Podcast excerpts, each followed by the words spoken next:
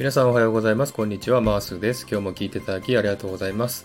このマースラジオはオーストラリア・シドニーからいろんな情報をお届けしています。今日もよろしくお願いいたします。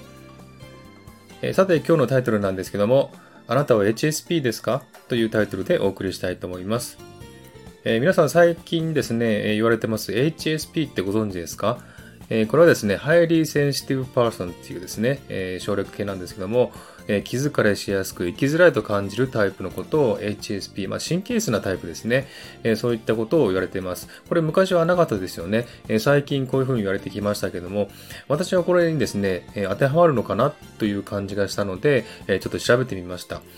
えー、ちょっと神経質なとこありますんでね、えー、見てみてですねで、あるサイトにですね、え、チェックリストっていうのがあったんでね、ちょっと皆さんとこれ見ていきたいなと思っております。え、HSP のチェックリストなんですが、HSP には DOES does という4つの特徴があると言われていますね。で、1つ目が Depth of Processing 考え方が複雑で深く考えてから行動するというタイプですね。これ私は当てはまってるなと思います。えー、見てみますと、1を聞いて10のことを想像し考えられる能力がある、ありますね。調べ物を始めると深く掘り下げ、その知識の広さを周りに驚かれる。まあ、驚かれるかどうかわかりませんけどもね、深く掘り下げる方ですね。お世辞や嘲笑をすぐに見抜いてしまう。えこれそうですね。見抜いちゃいますね。わかります、すぐ。物事を始めるまでにあれこれ考え、時間がかかる。かかりますね。その場限りの快楽さより生き方や哲学的な物事に興味があり、浅い人間や話が嫌い。まあそうですね。深い方が好きですね。はい。その次ですね。特性が、オーバースティミュレーション。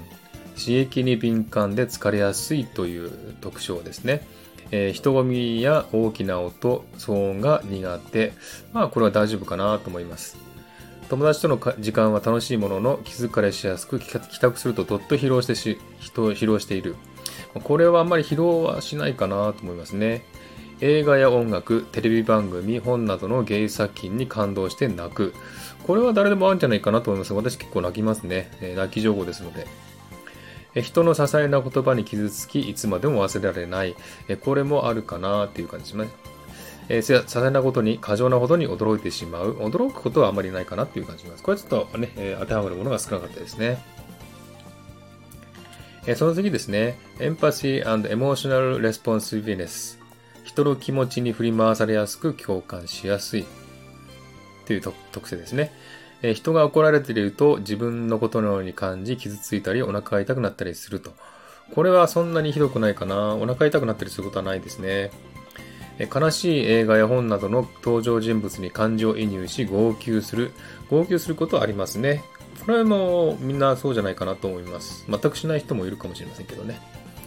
え人のちょっとした仕草、目線、音、声音などに敏感で、機嫌や思っていることがわかる。これわかりますね。言葉を話せない幼児や動物の気持ちも察することができる。まあ、あの、察するかどうかわかりませんけど、でも感じることはできますね。えー、次の特性なんですけども、sensitivity to subtleties。あらゆる感覚が鋭いという特性がありますね。冷蔵庫の機械音や時計の音が気になってしまうほどに聴覚が敏感である。まあ、時計の音が気になってしまうのはありますね。一回時計外したことありますんでね。はい。その次、えー、強い光や日光の眩しさなどが苦手。これは大丈夫かな？その次、近くにいる人の口臭やタバコの匂いで気分が悪くなる。まあ、私タバコ すいませんのでね、えー、ちょっと気分悪くなることはあります。カフェインや添加物に敏感してしまう、敏感に反応してしまう。えこれはそんなにないかな。コーヒーたくさん飲みますんでね、カフェインは大丈夫です。肌着のタグなどのチクチクする素材が我慢できないほど気になる。えこれは大丈夫かなそんなにひどくないですね。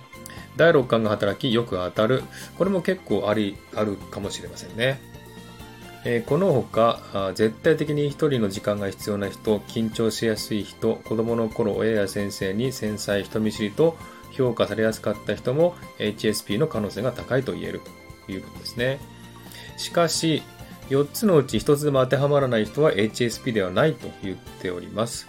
4つのうちですね、3つしか当てはまらない人は HSP ではなく、性格的に内向的な人の可能性が高くなるということですね。ですの4つ全部当てはまらないと HSP じゃないということですね。で、HSP とうつ病の違いなんですけどもね、HSP は気質であり、うつ病は病気であるという違いがあるそうですね。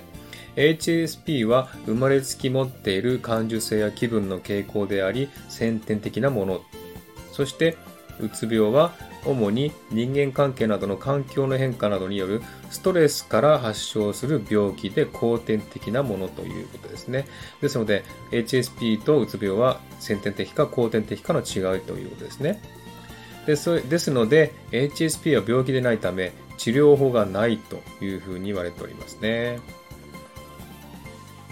えー、はい、それからですね、じゃあ対処法を見てみましょう。対処法は一つ、HSP について本やメディアなどで学ぶということですね。